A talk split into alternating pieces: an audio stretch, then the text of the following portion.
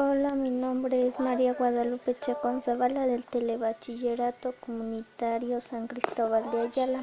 Hoy les hablaré sobre los virus están vivos. Es interesante el tema porque los virus se inscriben en nuestro ADN.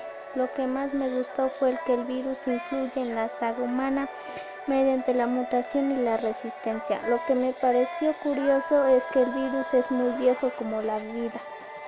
Para concluir, pienso que el virus no está vivo.